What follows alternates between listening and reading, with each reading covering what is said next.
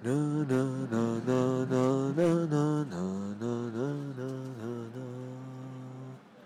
听啦啦啦啦啦啦啦啦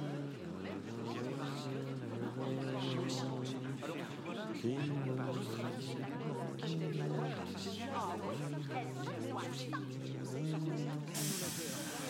啦啦啦啦啦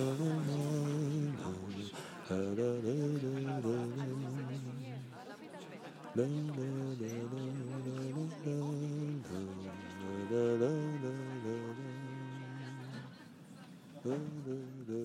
Vous devez vous demander pourquoi le bus à l'oreille. Au-delà du jeu de mots que j'aime bien, ça me rappelle la toute première fois que j'ai collecté une histoire. C'était un soir dans un bus en banlieue parisienne et Monique m'avait raconté l'histoire de l'amandier. Tiens, faudrait que je vous la raconte un jour prochain, celle-là aussi. J'adore le cinéma. Moi, je ne sais pas vous, mais quand j'écoute quelqu'un me raconter une histoire, eh bien, c'est un petit peu pareil. Il y a mon cinéma intérieur qui se met en marche. Et alors, je fais mes propres images. Je suppose que pour vous, c'est un petit peu pareil, non? L'imaginaire est la reine du vrai, c'est Baudelaire qui a dit ça. Mais l'inverse. L'inverse est aussi valable, non? Le, vrai donne naissance à l'imaginaire. Vous en pensez quoi, vous? Vous faites, vous aimez comme moi les histoires? Vous savez, les, vraies histoires où le, où le réel est aussi fort que la fiction? Oui Alors, comme les histoires appartiennent à ceux qui les racontent, mais aussi à ceux qui les écoutent, aujourd'hui je vais vous raconter l'histoire de Gilles.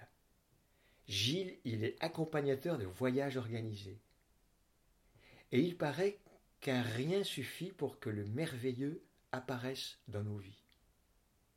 Allez, venez, suivez-moi, on va prendre cette fois le bus direction Maniara en Tanzanie. Oui, je sais, c'est un petit peu loin, mais ça vaut vraiment le coup.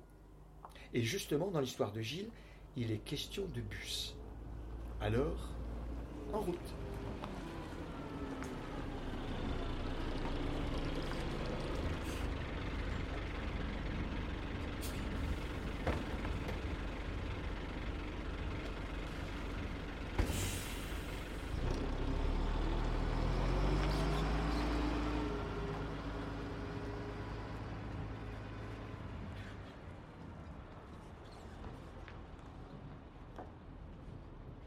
Gilles, il aime bien les imprévus.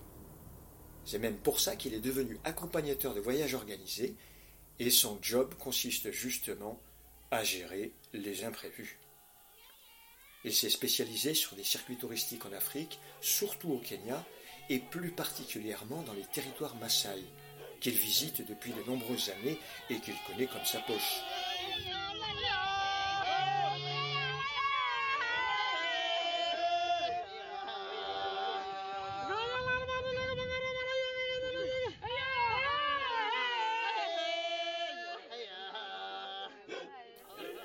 Durant ces voyages, Gilles a souvent constaté que quand la chance passait à côté de nous, souvent, eh ben, eh ben, on la voyait pas. Ça fait longtemps qu'il fait ça, Gilles, qu'il promène ses touristes, comme il dit. Des touristes chemises à fleurs, bob, bermuda, sandales, caméscope en bandoulière, enfin bref, la parfaite panoplie.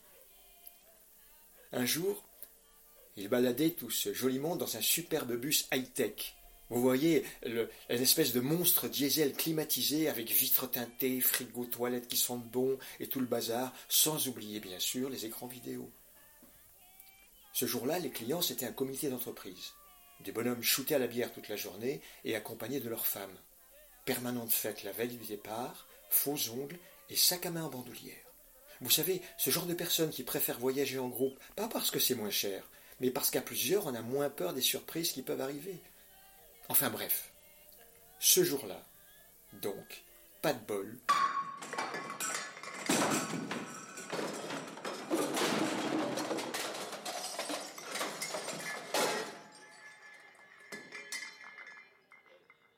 Le bus tombe en panne, un pneu crevé, en pleine brousse, au beau milieu du territoire Maasai.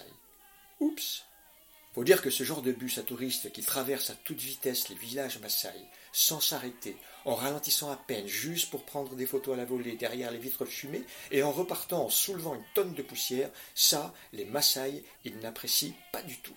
Et ils le font savoir en plus. Jets de pierre, de vieilles canettes, et même les lances contre les bus.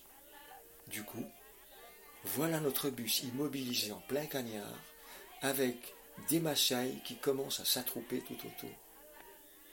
Et puis surtout, le cric étant cassé, on ne peut pas changer la roue. Donc, impossible de repartir.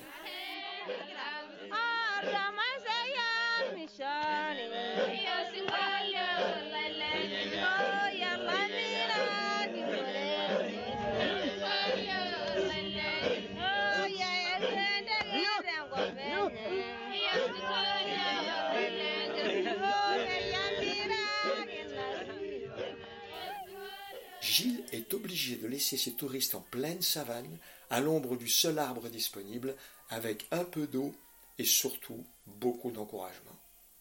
Il met deux heures de piste pour gagner la ville la plus proche.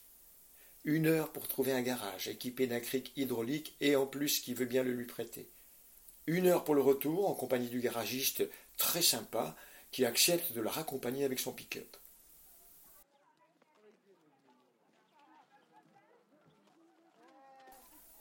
Lorsqu'il arrive, Gilles retrouve ses touristes torse nus, allongés sous le bus, côte à côte avec des massailles en pagne, allongés eux aussi sous le bus, les lances posées au sol à côté des Kodak jetables. Vous savez, les mêmes lances que les massailles projetaient contre les millibus de touristes qui les prennent en photo à la sauvette. Tout le monde parle avec les mains, et avec bonne humeur, et dans la poussière, elles ont l'air de s'entendre à merveille. Sur le sable, ils ont même dessiné un croquis et chacun y va de sa meilleure façon pour soulever l'engin.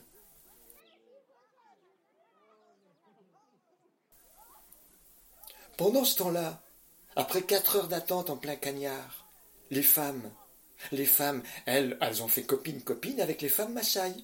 Et ça parle en roulant de grands cieux, ça agite les mains dans tous les sens en palpant les vêtements des unes, des autres, ça compare les coiffures, les bijoux, ça se touche, ça se frôle, ça rigole. Pendant que les hommes s'affairent sous le bus de leur côté, les femmes, elles, discutent chiffon. Finalement, d'un monde à l'autre, les choses ne changent pas tellement. Ou alors, vraiment très peu.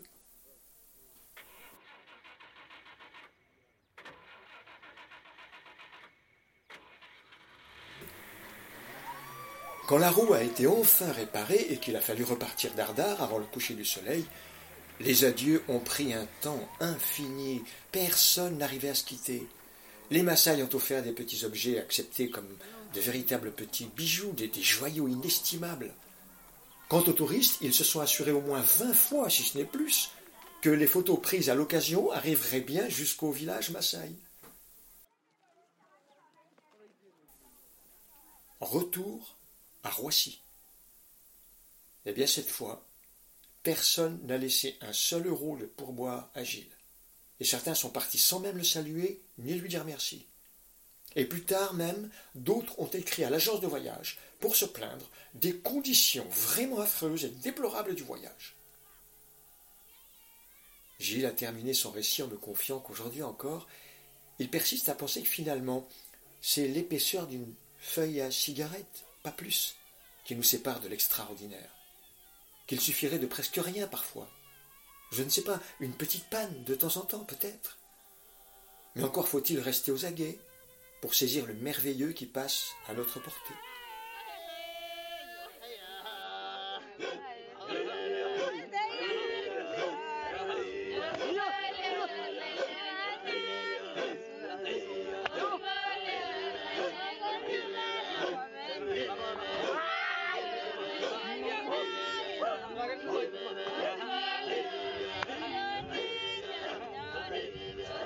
Et voilà. Et je vous avais prévenu, hein, la réalité c'est parfois bien mieux que la fiction. La prochaine fois, je vous amène encore plus loin, au Vietnam. Oui, carrément au Vietnam. Une histoire de dette à rembourser pendant la guerre. Hmm. En attendant, si vous aussi vous avez envie de me confier un beau récit, n'hésitez surtout pas. Contactez-moi via mon site de compteur et on en parlera. Et qui sait? Peut-être qu'un jour je débarquerai chez vous pour vous interviewer, pour vous collecter votre histoire. J'arriverai en bus, évidemment. Allez, à la prochaine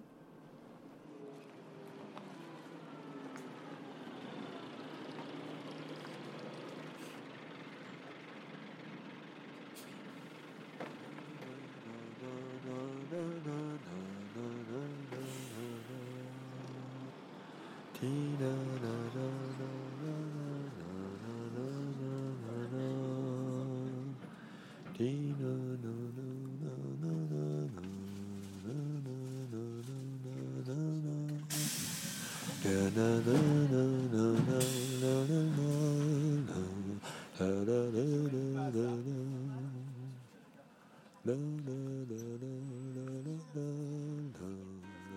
da